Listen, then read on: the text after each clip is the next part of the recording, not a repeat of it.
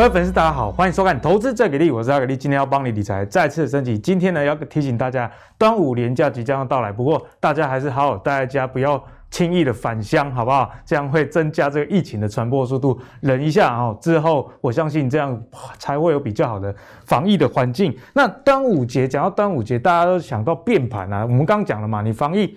做好的话，就不会有太大变盘，好不好？那端午节到底会不会变盘？这其实是在市场上众多纷纭的一个议题了。不过我觉得数据会说话，我们还是要看一下过去历史的统计哦。阿格力帮大家统计了过去十年以来哦，端午节后到底是涨还是跌？我们看一下，如果端午节后啊的第一天，通常诶其实还好啦，涨跌几率各一半哈。那如果过了五天之后呢，下跌几率也只有百分之四十，所以看起来端午节变盘并不是一个呃。太有根据的事情哦，大家还是回归基本面啦。不过，我觉得最近为什么大家会比较烦这个端午节变盘，是因为啊，在下周二六月十五联准会要举行这个利率的会议，那大家也怕说这个减少购债规模对股市会不会有冲击？我想是今年啊，大家会传出变盘，说比较担心的这样的一个议题啦。那接下来回到台股呢，我们会今天跟大家聊到，哎，零零五零里面新增的这个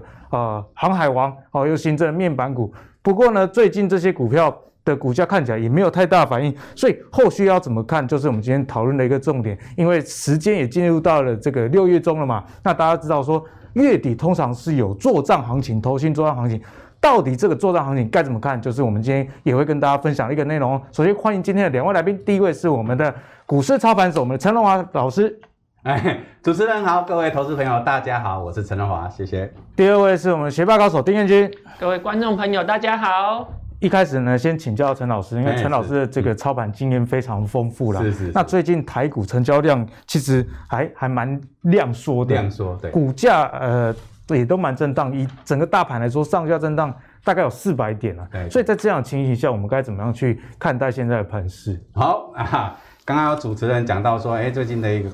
这个大盘可能震荡的幅度不是很大，那量也是萎缩，看起来比较不好做。那也是因为啊，下个礼拜哎，端午节大家都有那种端午变盘的这样的一种。诶，经经验呐，或是一种呃预期啦，所以说造成这样的一个情况哈。那下礼拜到底会对于我们的股市会有什么样的影响啊？首先我们来看一下，下个礼拜有三个重要的日时辰日子哦，对于我们的股市可能会有一个啊比较大的影响。第一个是什么？诶端午变盘，然后通通常大家会认为说，哎，重大节日什么清明变盘啊，端午变盘啊，中秋变盘啊，这种大节日的时候都有那种转折的预期。那现在已经到了一一万七千两三百点了，对不对？那大家会不会说变盘？那变盘是往上变还是往下变？大家可能比较担心是往下啊，所以说在这个时间点刚好会卡在这个位置点。那这个十四号星期一端午节嘛，哈，再来是十七号比较重要的是这个 FED 的一个会议。那这个会议大家现在有。预期说，呃，联总会可能会做一个减少哈，购这个 QE 的金额哈，减少呃这个 QE 的金额，那也是有人在传说会不会年底或是明年初哎就开始做一个呃升息的这样的一个动作，对，这个对股市是一个很正大的震荡。那从种种迹象来看的话，美国有这种通膨的一个疑虑哈，通膨的疑虑，还有一个所谓的一个啊资金在外面乱窜哈的的情况之下，那这个减少。QE 的可能性是蛮高的哦，那升息可能会晚一点点，但是可能这样的影响对美股可能会造成一个比较大的震撼。那再来来讲的话，就是十八号哦，美股的一个四五日行情。那这种通常遇到这种四五日来讲的话，美国的股市震荡都会比较大哦，比较没有方向性比较大，所以说这样的一个影响下哦，造成整个啊股市对于下个礼拜有这样的一个变数，所以大家会比较担心一点，所以到这个礼拜才会有一点这种要上不上。要下不下的这样的一个疑虑，对，没错，对。好，那我们看看说节前对股市现在来讲的话，节前对股市的一个重大的一个影响性是什么啊？我们先首先看一下，哎，昨天有一个重大的消息哦，我们台积电，台积电这个股息哦这么久哦，大家一直呼吁说，这个小股民都说。这个要联名去跟公司要求这个股息提高到三块哈，但以目前台积电来讲的话，它现在的一个资本支出到三千亿美金这么大的一个情况之下，你说这样让它再配到三块是有一点诶，稍微有点过分啊，它不是配不出来，但是说它还是需要把这个资金用在这种资本的支出上面，更有效率的使用的使用。所以说，在二点五跟三块中间，哎，他们的大股东刚好就取决在中间点的二点七五。那在这样的一个情况之下来讲的话，哎，对于电子股会有一个正面性的一个帮助啊。所以说，电子股是不是能够出现王者归来、回归哈的一个？大家都喊很久了，对，但都一直还没回来。对啊，哎，今天看起来哈。目前的走势看起来来讲的话，哎，这个台积电也没有想象中一下突破六百往上冲哦，现在还是在六百底下嘛，所以看起来来讲的话，这样的消息是比较属于比较中性一点点哦，这种刺激没有呃很大的一个带动然后没有一个很大的一个带动。那第二个就是大家比较关心。高端疫苗今天要解盲，哎，这个对生技股有一个很重大的一个影响性哦。不过呢，哎，按照这个现在市场上的一个讲法，哈，大概比较保守一点，像我会讲说比较保守一点，应该七成以上会解盲会通过了啊。所以说，你看这个在今天停止交易之前，在昨天啊就已经涨停了啊，在前呃前几天都已经出现连续。老师，这个股价真的很刺激，一直跌停之后来了一个涨停啊，对。啊，所以说在这样的一个情况之下，哎，我们会觉得说，哎，整体看起来来讲的话，解盲可能通过的可能性会比较高。如果解盲通过来讲的话，那会不会说，呃，从明后天或是下礼拜开始，哎，这个。呃，生技股又是一个可以带动这个股市的一个主要的一个推升的一个力量哈、嗯，这一点可能啊，这个可以关注一下哈。那再来来讲的话，也就是说，哎，我们看看最近波罗的海指数哦，VDI 指数一直在回档哈，在回回跌啊，所以说啊，对于我们的航运股到底有没有会形成一个压力哈？尤其对散装来讲的话，散装货轮影响性会比较高一点，这都是啊，我们最近要看看哈，这个哈。行情的主要的变化的因素之一啦，因为之前这个航运股占的资金比重非常高嘛，那最近也看到其实资金比重慢慢往电子股走的这样一个现象。对对对。那老师，我们该怎么继续看这个电子股呢？毕竟，诶、欸，电子股还是台湾的一个主流啦。我们是不是从台积电先开始来看？好，哎，那现在来讲的话，大家预期说，哎，昨天这样的一个。这个投下一个震撼弹哦，台积电投下一个震撼弹，那到底台积电有没有机会哈？这个在带领我们的电子股往上哈？所以说，所以我们看说近期来讲到目前台积电的一个啊、一个位置点哈，就是卡在这个月线哦，在月线支撑，但是上面刚好就卡在六百块的整数关卡价位哈，所以我们看一下。整体来看的话，目前台积电的一个，我们看 K D 指标已经开始出小幅出现一个死叉往下，但是 M A C D 的柱状它还没有由这个啊红棒转为呃那个蓝棒黑棒的情况之下。它目前还是一个比较弱势性的一个啊回档哈，弱势性的回档。但是整体来讲的话，我们看看这个 DMI 指标来讲的话，目前是一个负 DI 在正 DI 之上，所以它目前来讲的话是比较有比较大的一个卖压存在。但是因为昨天这样的一个啊消息，能不能够说让最近台积电能够有效的站稳在六百块的一个？啊，这样的一个压力啊，如果说它能够站稳六百块的话，那有可能由台积电来带领整体的一个电子股的一个往上啊，这样的可能性就比较高一点。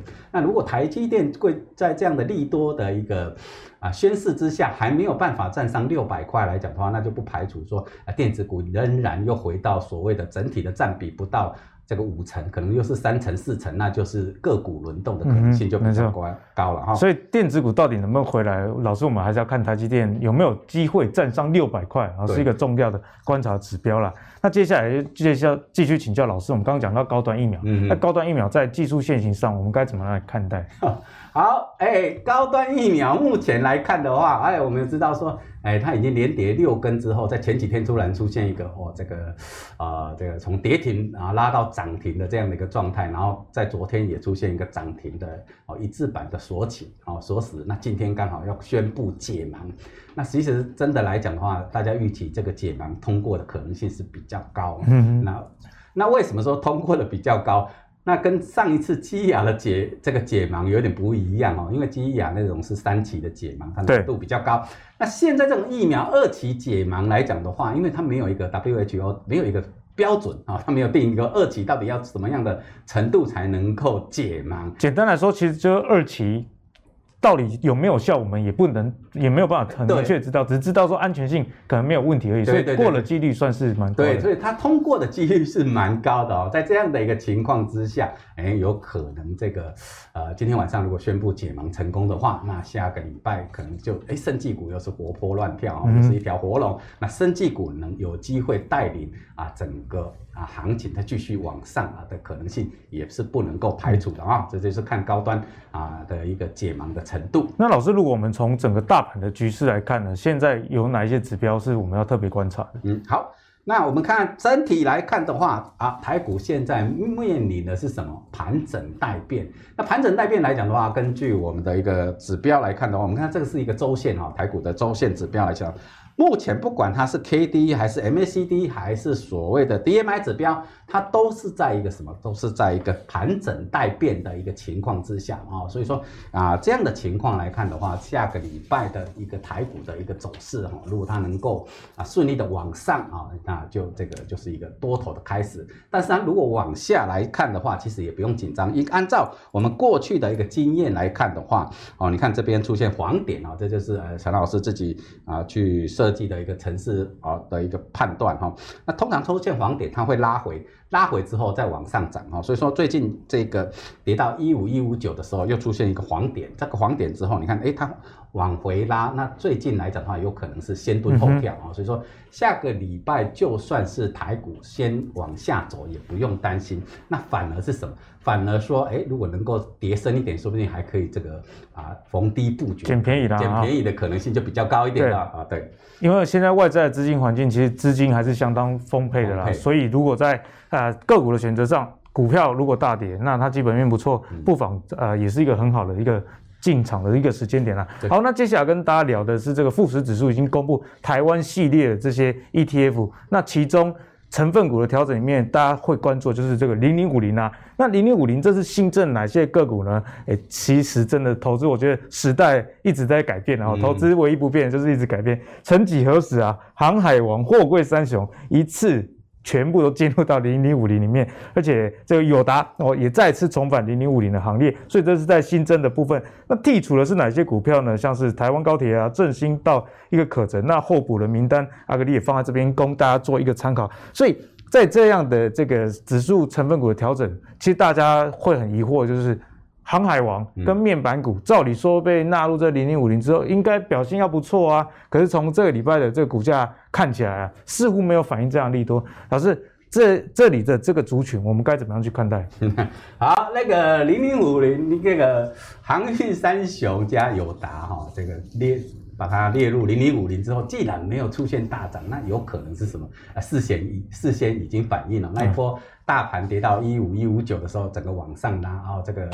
货柜三雄加上这个友达群创，哎，其实都是走势是蛮厉害的啊，所以说在这样的一个情况之下，反而就有可能哦，很多的时候我们要想象想象说有没有可能是什么利多出尽，在这个真正宣布的时候，它反而不涨，反而是人家获利出场啊，就像上一次这个 MSCI 调降我们。这个台股指数反而在尾盘的时候拉了八十点拉上去，对啊，这也是一个事先反应哦，啊，这个利空出尽，所以有时候我们做股票，有时候要这个逆向思考啊，才会真的赚钱哦。那我们看一下整体来看的话啊，虽然说货柜三雄它的表现没有我们预期来的那么好，但是它的基本面到底有没有改变？好，我们先看看。波罗的海指数啊，这个波罗的海指数来讲的话，在近一年来讲的话，它的涨幅将近百分之四百五啊，哇，涨超超多了四百五，对。但是近两年大概有百分之一百六的这样的一个涨幅哦。那你看最近来讲的话，是涨得更厉害一点。它整体来讲的话，在涨高之后，突然出现一个拉回，连续几天的拉回，这样的拉回来讲的话，其实就是一个涨多拉回嘛。但是一个最近的一个散装啊，比较一。杂音比较大，但是我们等一下会来看到说，其实货柜来讲的话没有影响，它还是一个比较啊、一个这个价格还是一个往上调整。所以一样是在海上走的，但是其实内涵差很多。对对，散装的话装一些像什么啊钢铁啦、煤矿啊这些石石油这些东西的话，就是比较一点比较就是呃哪里有货就去哪哪里拉的这样的一个情况，那比较而且它没有一个组织性哦，它没有像什么啊阳明是一个什么联盟啊，马士基联盟啊，长隆是什么联盟之类的，它没有哦。那但是货柜来讲的话，就还是维持一个比较好的一个状态啊。那我们看看整体来看的话，这一张就是波罗的海指数哈。我们看最最近的波罗的海指数是一个连续性的一个拉回。我们刚刚有讲到，近一年它的涨幅高达百分之四百呃四百五，对不对？近两年有百分之一百六的这样的一个涨幅哦。但是最近来讲的话，刚好有一个拉回，这个拉回。根据啊、跟这个最近的一个铁矿石这一些的一个原物料的行情有点拉回，有一点关系，然后有点一个影响性，有一点影响性，然后所以说我们看起来看起来来讲的话，它还是一个涨多拉回的一个状态，还没有基本面上还是没有一个影响性，还是不是太高。那我们看一看远洋，刚刚讲到这个散装的一个。啊，所谓它的一个疑虑比较高哈，它的一个啊这样的一个风险，不是说风险啊，它的一些基本面上来讲的话，它有一些疑呃杂音呐哈。报价像报价上现在有一点压力。对对，有点压力，有点杂音。但是我们看一下这个远洋航运来讲的话，到二零二一年的第三季还是看好。我们看看这个远洋货运里面最高的像。你看，像马士基来讲的话，哇，它的一个啊，我们看起来它的 EPS，你看就高达第一季哈，第一季哦，这个它的一个 EPS 就高达一一百三十九哦，这个所以是很很大赚，然后它是一个最大的哦。那其实我们的阳明啊、长隆、阳明、万海其实都是赚蛮多的哦。对，那看起来来讲的话，好像长隆赚的比。啊、呃，万海来的多呵呵，万海来的多，但是为什么股价比它低？那这也是说，诶、呃，长荣的股本比较大哦，万海的股本比较小哦，所以人家比较喜欢炒那个，呃，股本小比较好操作，嗯、所以说反而万海涨涨这个股价涨得比较比阳明好啊、呃，比阳明跟长荣来得好哦，就因为股本大小的问题。但是整体看起来来讲的话，我们看看第三季的一个远洋货。货柜的一个报价哈，它还是一个啊看好哈，市场还是比较看好。那目前来讲的话，大概长荣大概有一些订了一些新船哈，现在目前有三十三艘新船已经开始在载货了哈。那这样来讲的话，对于长荣它一个未来的啊报价来讲，呃的一个营收来讲的话，会有一个正面的一个帮助。那我们看整体来看的话，我们刚刚看到说。其实散装货柜来讲的话，它的一个有一些杂音出现，但是我们看看远洋航运来讲的话，啊，我们看看第三季哈，今年的第三季还是看好，这就是你看我们看到远洋货柜它的一个啊这样的运费指数来讲的话，哦，我们看黑色的这一条，就是它还是属于什么？还是属于一个高往上哈往上走的一个情况啊，所以看起来来讲的话，它的一个所谓的报价并没有这个受到影响啊，所以说今年看起来来讲的话，第三季。对于货柜来讲的话，还是比较看好的哦。那在这种情况之下，我们来看看说，哎，大家对于这个航运股到底现在航运股能不能接？好，那我以前有讲过说，哎，怎么做短线哦？怎么做？这个像长龙的当冲，也就是说，它高开的时候，它高开的时候，你不要去接，它等于是说，它高开拉到平盘或平盘以下的时候，哎，这个时间点，如果说，哎，开始有买盘进场，你就跟人家去做的话，哎，做当冲，它往上拉个三趴五趴，哎，很容易，很容易，这个就是当冲赚钱，对不对？那有的人说，哎，我我可能不太。不太那么敢哈，或者我没有看得那么准，但是我还是想要做航运股的话，那你来看看说长荣，我们看看最近长荣来讲的话啊，我们看它每一次怎么样？它每一次在这边碰到十二日均线啊，碰到十二日均线都是一个比较拉回碰到碰触到十二日均线都是一个啊比较好的买点来，所以目前来讲的话，长荣的股价。在跟这个所谓的十二日均线来讲呢，还有一点距离，所以说只要这个长龙啊，如果说你想要低接它来讲的话，靠近十二日均线来讲的话，如果它没有跌破，那反而是可以怎么样？反而是可以去做一个短线的一个进场。如果你是空手的话，对。但是你如果是还有这个持股，当然持股还是可以续报，因为目前来讲的话，它还是一个啊多头的一个格局跟多头的一个行情。因为报价还在持续往上走嘛？对啊，报价还在往上走，所以套牢可能只是短套。对对对，但是你如果是要追高的话，你不，你如果是持股续报，那当然你现在应该是赚钱的哦，因为现在还在高档附近。那你空手要接的话，就等它拉回到十二日均线的时候再来去接哈，会比较安。十二日均线，线嘿，为什么是十二日均线？因为大家都知道，哎，大家都认为说十日均线嘛，对不对？那主力做手也知道要要，大家都看的是十日均线，他有时候故意会给你跌破啊十日均线，让你这个做停损啊，所以说你把这个时间点再调一下，对，到十二日，那反而比较容易不会被骗。哎、嗯，其实老师讲的蛮有道理，我自己在看这个货柜双雄啊，嗯、其实他们常常。跌破五日线的几率很高，可是都一跌破就留下影线。对，那如果你是呃崇尚这个跌破五日线先跑一趟的人，可能会被主力玩弄得很惨啊。所以大家还是要把平常学到这些股市的原则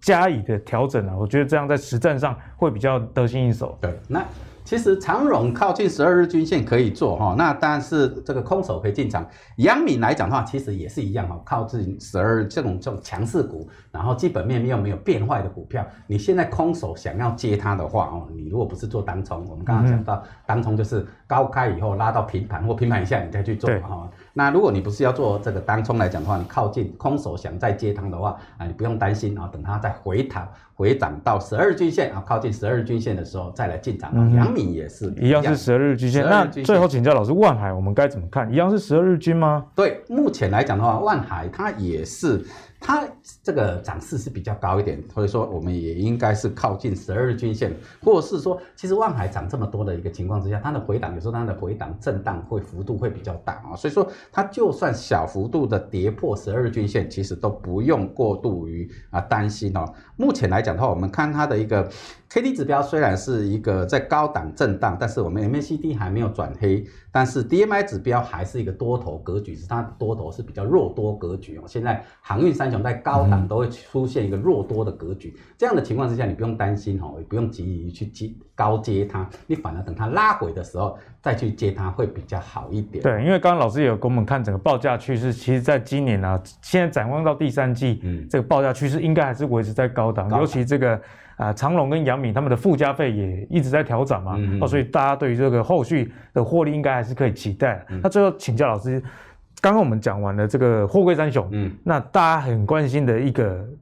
个个股 就是友达哦，最近刚刚美丁美达，那、嗯啊、我们该怎么样来看？好，我们看一下友达来讲的话，面板哦，友达面板它第一季是赚了一点二五多嘛，哈、哦，它比去年赚赢了去年整年度好的情况，获利相当不错，获单获利相当不错。那那对于今年来讲的话，疫情的关系，所以大家会认为说，哎，其实对于面板的需求会比较大一点，嗯、所以友达这个行业面板来讲的话，到前三季都没有问题，对，第第四季可能会有杂音，在这样的一个情况之下，它有可能涨多之后做一个啊回档盘整我们来看到这边做一个盘整整理来讲的话啊，这边你看这个嗯个 K D 指标也是一个往下，M A C D 也开始在一个缩收敛的情况之下，所以它最近会陷入一个盘整，嗯，所以大家还是观望啊，不要太轻举妄动了啊。对对对对。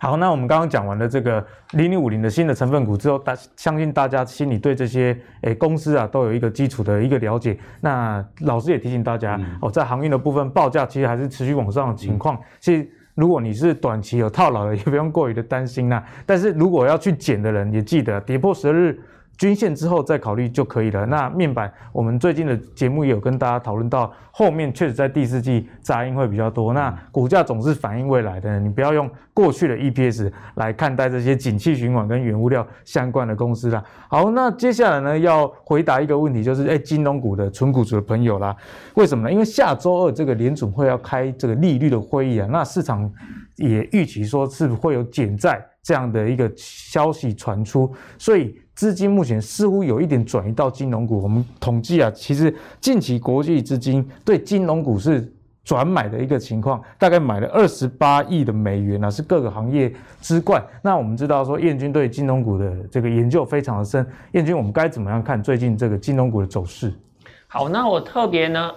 把台湾的金控啊，它的获利来源呢做分类，这个是去年二零二零年的获利。那我们各个金控的获利啊。有的来自于银行，有的来自于证券，有的来自于保险，它的获利来源不同呢，其实操作方法是不一样的。像美国可能要减债嘛，对，减债的话就是资金会变少，资金变少的话呢，有些人借钱可能就没有那么容易，嗯、所以借钱的利率变高，那银行的获利就会起来。所以从这个角度来看的话，如果是啊，联准会要减少这个购债规模的话，其实把资金呢去配置在以银行为主的金控可能会比较好。哦，选银行为主的才是有符合这个减债的利多。对，短期的话是这样子。那减债的话，资金变少嘛，所以过去的这个股市呢，是这个资金行情撑起来的话，那可能有一些基本面没有那么好的股票，在资金啊减少的情况下，这些股价可能会下跌。嗯、所以如果是以证券为主的这些金控呢，它短期上可能指数没有再继续上涨的话，那可能获利就会有一些衰退。对，啊，所以从这个角度来看，当这个联准会如果是要减少购债规模的话，可能银行为主的这个金控呢，获利会成长，但是以这个证券为主的金控呢，获利可能就没有前四个月表现这么好。嗯、那我们来看到这个啊，证券股。有一些像康和证啊，或者是致和证啊，它五月单月是亏损的。五月是亏损。对，很多人吓一跳啊，嗯、这个行情这么好，成交量那么大，对啊，成交量那么高，五月这个成交值创新高，为什么会亏损呢？嗯、由于这些证券业，它除了经济部门以外呢，还有自营部门，因为下跌，对，所以我就有一些还没有公布啊，嗯、那就已经公布的部分呢，这个啊，致和证跟这个康和证都是亏损的，那我。印象中，致和证的单月的啊、呃、EPS 是负零点八九块，啊、就是五月就亏了将近一块钱。好，所以我们在投资证券股的时候，很多人会用第一季的获利，然后把它乘以四嘛，因为一年有四季，要把它乘以四去推估一年的获利，其实是完全不对的。对啊、有那么简单，大家就不用上班玩股票就好了。对，好，因为有其实这个。金融股呢，其实有有一些景气循环股的概念啊，就是它的获利呢会有波动，尤其像投资啊，真的是行情好坏差很多，嗯、可能单月赚一块，然后下个月赔一块钱。那所以呢，我们在做这个投资的时候啊，一般来讲，我们喜欢当做定存股的呢，大概是以银行为主的金控嘛，像是华南啊，或者是玉山啊、兆丰啊、嗯、台新啊。啊，中信啊，第一哦，和库等等。那燕君，如果像现在你说以银行为主这样的一个情况，你自己会比较看好哪几家？我自己比较看好的是中信，但是中信它有寿险的部分。我自己看好中信，然后看好啊、呃、台新，看看好玉山。对，这一些金融股都不错啊。对，台新是因为这个张营解解套了嘛，解套了。对，哦、然后呢，它的现金股利值利率又是啊、呃、最高的，所以台新我是觉得可以留意。那另外像海外资产比较多的，例如说中信啊、兆丰啊，嗯、海外资产比较多，如果美国减少购债规模的话，海外的这个利差扩大，其实呢，它的获利也是会上升的。没错。但是要提醒大家有一点要特别注意的。就是现在因为疫情的关系嘛，原本台湾没有疫情，那因为疫情的关系，很多的餐饮业啊，那它是受到这个影响，它就是哦暂时关门，但是租金啊、员工的薪水还是要照付的，嗯、所以短期的话，银行可能呆账的金额会增加啊，这个要稍微留意。但是整体而言，我觉得啊，就。银行、证券跟保险，保险之前涨过了嘛？嗯、对。那证券之前因为台股上了啊一万七千多点，也已经涨过了，嗯、所以目前还没有涨，那获利有机会提升的就是银行股。所以呢，大家如果对金融股、存股真的有兴趣的朋友，彦均也帮大家整理这个金控啊。其实北北龙给上面金，但是内涵差很多。有些它是银行为主，有些是证券为主，甚至有些是寿险为主。那在这一波如果减债的这个消息传出来，你觉得这是对金融股的一个利多的话，记得选择以银行为主体的金控股，这是一个比较好的投资方向。好，那我们接下来跟大家聊到，我们已经现在进入到快六月中了，所以。六月底啊，这个投信做账行情就是大家所关心的哦。所以，我们来看一下最近投信到底在买什么。最近一个礼拜啊，我们可以看到买超的前三名，其中有两个啊，都是这个 ABF 载板。那在上一集啊，敏章有跟大家讲说，ABF 载板其实。真的是市况非常好，尤其信心 Intel 包了它好几年的产能啊，所以 AMD 没有办法超车，就是因为拿不到这 ABF 载板啊。所以许多呃，除了这个 ABF 载板之外，许多这个电子股看起来投信也是逢低的买进，因为电子股在最近这一个多月以来算是真的是比较弱势。所以彦均啊，从这里面我们该怎么样去思考一些投资的方向？好，那我们看到 ABF 载板真的是供不应求啊。那除了呃，星星。景硕以外啊，其实像南电在第十三名嘛，等于说这呃 ABF 载板三雄呢是通通榜上有名。那除了就是五 G。造成这个需求成长以外，因为最近啊，从第二季开始，伺服器的需求上升，也会增加这个 ABF 载板的需求啊，真的是供不应求，报价一直涨。嗯、对，啊，所以投信呢，除了买 ABF 载板以外呢，就是投信呢最近也布局一些半导体的产业。投信它有这个持股的一些限制，对，像我们如果大盘看空，我们可以空手，或者我们可以去放空，但是投信不行，它有持股的限制，所以在做。操作做布局的时候，他如果看空的话，他会选择一些比较保守、比较安全的一些啊、呃、个股啊，先把资金停留在那里。对，就是啊，不至于会大涨，但是至少不要大跌，嗯、不要让投资人赔钱。好，所以我们看到买超前几名的有这个联电啊、日月光啊、台积电等等啊，这一些都是半导体族群。那这一些呢，业绩都大概都确定了啊。嗯像联电今年大概 EPS 就是三点五块没有问题，那有机会到四块。台积电呢，今年的 EPS 大概是二十三块啊到二十四块。那日月光呢，大概是九点五块到十块。其实表现都相当好。对，所以其实大概获利也都确定了。那投信买这些股票呢，就是因为之前疫情的关系嘛，所以股价。稍微有一些回回跌，他去买这种比较保守、比较安全的，那这一些呢，其实获利都还不错。那我讲一下这个呃台积电好了啦，台积电我认为说它的股价，你说要大涨涨到七百元以上，我觉得短期也不容易啦。好，原因是因为它的这个产能呢，有一部分被去挪用做车用的晶片嘛，这个是配合整个。嗯啊、呃，其他国家政府的一些政策嘛，但也因为这样子，所以呢，台湾没有被列为汇率操纵国，嗯嗯、那台湾也得到其他国家在疫苗上的一些协助嘛，嗯、所以有时候不要只看说，哎，为什么台积电要啊、呃、这么听话，要把产能挪用做车用晶片，然后也没有涨价，造成说获利下滑，股价涨不上去，但是它其实是有额外其他的好处的。那像联电，联电。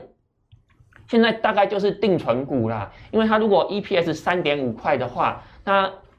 啊、呃、没有什么大额的资本支出嘛，那折旧费用也下降得非常低。那如果每一年现金股利配二点五块的话，殖利率如果五 percent，那股价就是五十块。那每一年如果现金股利配三块的话，那殖利率五 percent，股价就是六十块嘛。所以联电的股价大概就是在。五十到六十之间，大概在这边跑，所以投信可能觉得说，哎，那如果联电股价低于五十块，整整觉得，哎，现在股价蛮便宜的啊，所以就进场买进。那我们看到 ABF 窄板它的呃股价走势图，像星星嘛，那股价非常的强势，就是五月份呢，虽然发生股灾，股价有稍微下跌，啊，其实你看又涨回前坡的高点了，股价又创高了。它其实不只是星星哦，我们看锦硕的啊股价走势也是一样，非常的强势。啊，五月的时候发生股灾跌下去，又再涨回来。那南电其实也是一样的状况啊，就是五月的时候发生股灾跌下去，其实通通都涨回来。所以我们发现说，ABF 载板哦，虽然遇到了一些。啊，指数下跌的情况，但是因为它有好的基本面，所以股价都有涨回来。那半导体的话呢，虽然基本面很好，但是获利呢，大家都已经算出来，大家都已经知道了，所以涨也涨不上去，跌呢其实也跌不下来。所以我个人建议呢，在这些半导体啊，这些投信买进的这些持股呢，就是做区间操作。区间操作。如果涨高呢，就卖一趟；跌升呢，就加码买进，大概就是这样。因为要有比较波段的大的涨幅，好像是比较困难。对，目前看起来是这样。是，那在电子股里面，我最近看到 MCU 的这个股价表现非常强，像早盘看到盛群攻到涨停了，嗯、所以 MCU 这个题材，我们是可是不是可以多加关注？对啊，还有像新唐也是，就是 MCU 现在非常缺啊，为什么呢？MCU 以前只会跌不会涨，但是目前呢，因为封测塞车，像超风是。在做这个 MCU 的封测嘛，对，超风也因为确诊啊，嗯、所以 MCU 又想说，哎，那会不会缺货的情况更严重？所以 MCU 就出现涨价的情况。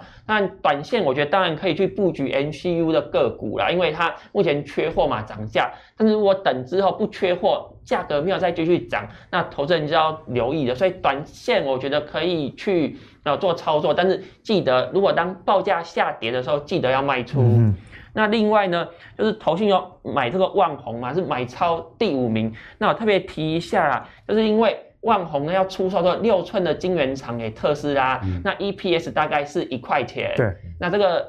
嗯应该会在第二季的时候有机会入账。那如果单季的获利增加一块钱，其实股价可能会有所表现。我想这也是投信布局的原因。嗯，彦钧也帮大家解析了，其实 ABF 载板跟 MCU 的这个类股，大家还是可以多加琢磨。其实资金虽然回到电子股，但毕竟电子股里面分门别类很多，你还是要去找其中比较利基点的，这样会是比较好。像刚刚彦钧也跟你讲嘛。半导体其实区间操作可能是比较好的一个方式哈，不同的呃类股有不同的操作方法，这是大家要特别留意的。接下来我们继续请教陈老师，因为陈老师在股市里面经验真的是非常丰富了，在股市里面的经验可能比我的年纪还要高啊，没有开玩笑，开玩笑。所以呢，在电子股的部分，我们该怎么样看一些呃指标来观察？好，来我们看一下哈，这个刚刚燕君有讲到这个他对于一些电子股的看法，那有可能大家期待说第三季会不会电子股王者回归？啊的情况之下啊，所以说，哎，可能尤其电子股最近没什么表现，会不会第三季有表现？大家有这样的期待，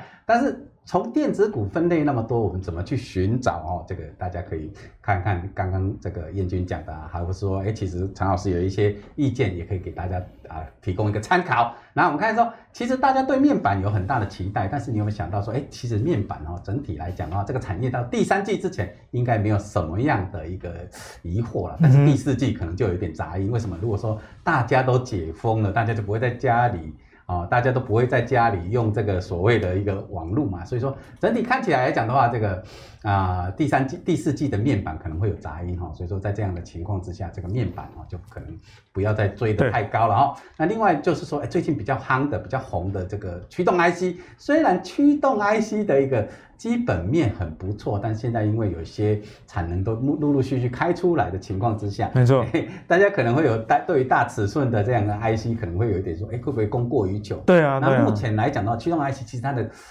股价涨得蛮高的，基期都蛮高的情况之下。嗯驱动 IC 其实如果说再追上去，可能会有点风险。对，风险比较高哦。所以说，驱动 IC 其实涨到这个时候，如果说你是空手，就不要再去啊追它。那反而我比较看好的，像矽晶圆哦，矽晶圆、环球金最近蛮强的。环球金最近是蛮强的。反正矽晶圆，我觉得在第三季应该会有比较好的一个空间表现空间，因为它的一个订单哦都接接到年底，可能接到去年呃下下一个年度去了。所以整个来讲的话，哎，矽晶圆，我们的投资朋友不妨可以在第三季的时候好好的去。选择，例如说像刚刚讲到环球金，对不对？是啊，中美金啊，环球金这些都是一些比较好的、有基本面的细晶圆的产业。陈老师讲的方向我也非常认同了，毕竟这个晶圆代工啊，我今天有看到一个数据啊，就全球半导体的这个产值哦，其实上修哦，其实上修的状态，所以比较上游这些细晶圆理所当然呢，它的出货也会跟着受惠嘛，所以在啊下半年呢，这个环球晶。呃，也是大家可以多加去关注。不过这股价毕竟比较高，大家就自行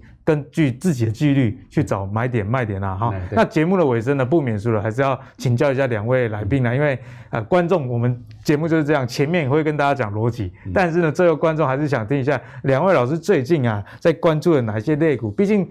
最近成交量开始哦量缩，这样的情况下，所以大家也不知道说选股该怎么选。我我自己选股也是最近觉得好难选，难选。对。那那老师，我们最应该看哪些的个股会是比较好的方向？好，哎，刚刚主持人有讲到说，哎，其实现在接下来来讲的话，应该怎么样去做这样选股啊？那我们看说。哎，陈迪，你有没有发现到最近你看这个教育部把一些学生哦，这些一直延长，就直接到放到暑假去了嘛，嗯、对不对？在这样的情况之下，大家有没有看感觉到，哎，游戏概念股说不定是一个很不错的异军突起的一个哦？所以说我最近有在观察一下游戏概念股，我们等一下来跟各位分享一下一档游戏概念股。对。那除了游戏概念股哦，我们在还是要大家注意什么？我们尽量要避开像餐饮或观光的这样的一个劳力密集的产业，这些个股我们要把它避开掉啊。那如果说假设啦，我真的不小心真的有四级封城，我觉得这可能性是比较小哦。的情况之下，你要赶快去做减码的动作哈，尽量不要走头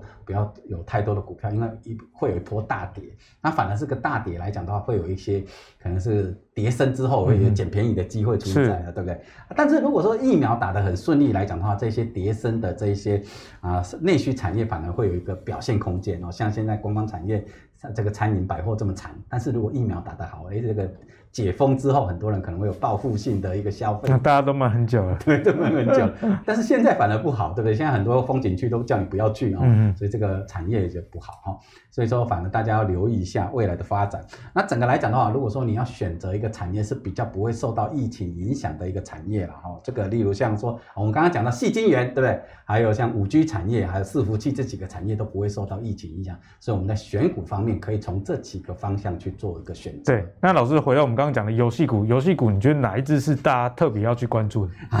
讲到游戏股，我们讲到说，哎，最近来讲到我们有讲到新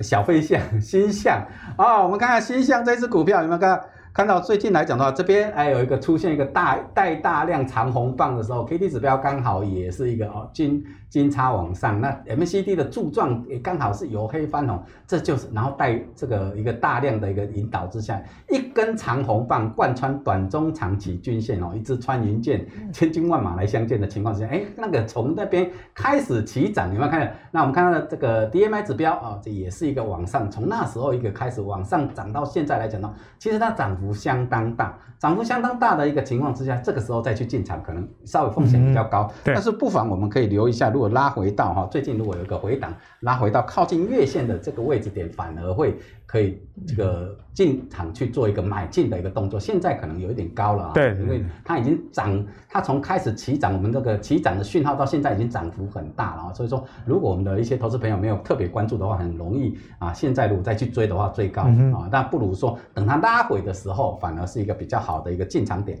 那为什么鈊象会这么看好？那整个来讲的话，它的五月的五月的税前盈余是达到四点七亿元哦，所以它的月增率将近两成哦，那四五月美。股要赚到，它每这两个月美股就赚到了十二点四三元，两个月赚十二块多，夸张。对，它的股本，你看它的股本只有七亿多，对不对哦？所以成长性也很容易拉拉起来。对，它是一个小股本哈，它它是一个小股本，然后又很很赚钱，尤其现在这个啊暑假要到了哈，哎，在这个之前，这个很多学生都被在关在家里自我学习的情况之下，嗯、这种游戏概念股也是比较看好的。是。反而这个时间点，我们关注一下游戏概念股，可能可以不错。其实陈老师刚刚讲的真的是非常好啦，因为在游戏概念股，特别是星象财报表现相当的强势。不过陈老师也提醒大家，再好的股票总是会有拉回的一天啊，所以你不要看到哎什么股票的产业面不错，你就立马去追，你要考虑到哎价格跟价值之间的一个呃落差啦哈。如果价格往下，那代表说你的价值越趋近于你买的价格，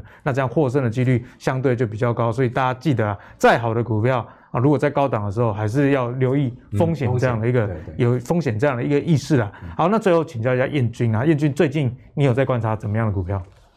好，那我把投资策略呢分成短期跟长期，就是短期跟长期是不一样，那我也蛮认同的老师的说法。嗯，就是如果我们是在短期的话呢，我会建议大家可以考虑欧美解封概念股，好像是一些相关的运动用品啊，好，例如说呢八九二四的大田，它是做这个高尔夫球的用具的，那由于呢它采用自动化的生产，所以它的成本是下降的。它的订单呢，目前是满到九月，所以我们看到股价呢，其实也是非常的强势。就是欧美呢，在解封以后呢，可能会有一次性的报复性消费，造成说呢，啊，短期的拉货，所以很多的公司呢，获利都有可能成长啊，这个是短线上的这个操作。那这些公司呢，短线的获利一定会起来嘛？那长线的获利会不会持续呢？就是要关注法说会的一些内容。对，好，那我们看呢？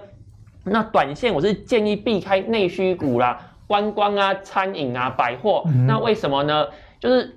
三级警戒呢，在五月的时候一开始只有双北嘛，后来扩散到全台。可是，在六月的时候哦，是一直到六月二十八号都确定全台都是三级警戒哦。所以我们在六月的时候去公布五月的营收，可能不是很好看。那七月十号以前要公布六月的营收嘛，可能更难看，那一定是更难看。好，那如果是这样的话，七月十号公布营收这么难看的话，那你说股价要大涨吗？我觉得几率上小，非常非常小了。就是建议说，如果营收很难看的话，短线应该要避开这一类型的股票。对，好，但是呢，长期的话，这个疫情一定会得到控制嘛？啊，等到。呃，如果台湾哪一天也解封了，一定会有报复性的消费。好，所以这一些餐饮呢是民生必需品嘛，它是一定会起来的。所以如果就长线而言呢，其实反而要布局这一些内需股。那如果有大跌的话，其实是可以加码的。稳定的买进。对，但是要放一段期间，不要想说今天买明天就会涨。好，那如果长线呢，我觉得反而要避开这个疫情受惠股啦。啊，因为这个疫情呢，迟早有一天会结束嘛。对。啊，所以如果因为疫情而受惠，这个报价一直涨的这些产业，那如果哪一天报价下跌的话呢？哎，其实它的股价是会往下的。那我就举了两档这个股票，都是这个健身概念股。那一档呢是去年我有分享给大家的戴宇，那另外一档呢是乔山。这两档虽然都是健身概念股，但它的销售对象是不一样的。那戴宇呢，它主要是哦卖给家家用的一般的民众。那这个乔山呢，它是卖给健身房的，它是商用的部分。好，所以像去年的话，好，因为美国人因为疫情嘛，在家运动，啊，所以戴宇呢，它的业绩非常好，获利很好。嗯。今年当然也不错。对。可是明年呢，大家打一个问号，所以它的股价就比较弱。那反而是乔山呢，啊，因为这个欧美要解封了嘛，要复苏了，啊，所以其实乔山呢，它商用的健身器材啊，就卖得很好。好，所以根据这样的投资逻辑呢，我们就可以去啊、呃、投资这这一些啊受景气影响的股票。很多人这些股票呢，它是用财报去看，哎，看这个戴宇去年财报很好啊，啊，所以就做了这个过度乐观的决策。但是去年好不代表说今年会好，不代表说明年会好。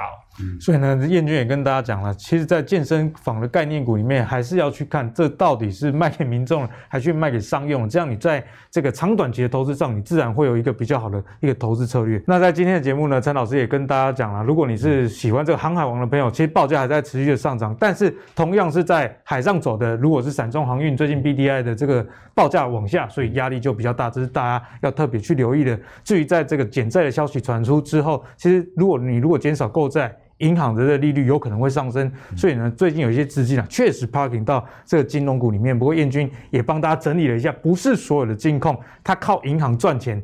赚很多，有些其实是靠寿险啊，甚至有一些是靠这个呃证券相关的啊。所以如果你要选择这个金控股的话，不妨选择一些诶以银行为主体的，例如说像玉山、台新、中信这些，都是你很好的一个选择。最后啊，两位老师不约而同跟你提出诶。Game 哦，游戏这个概念、嗯、哦，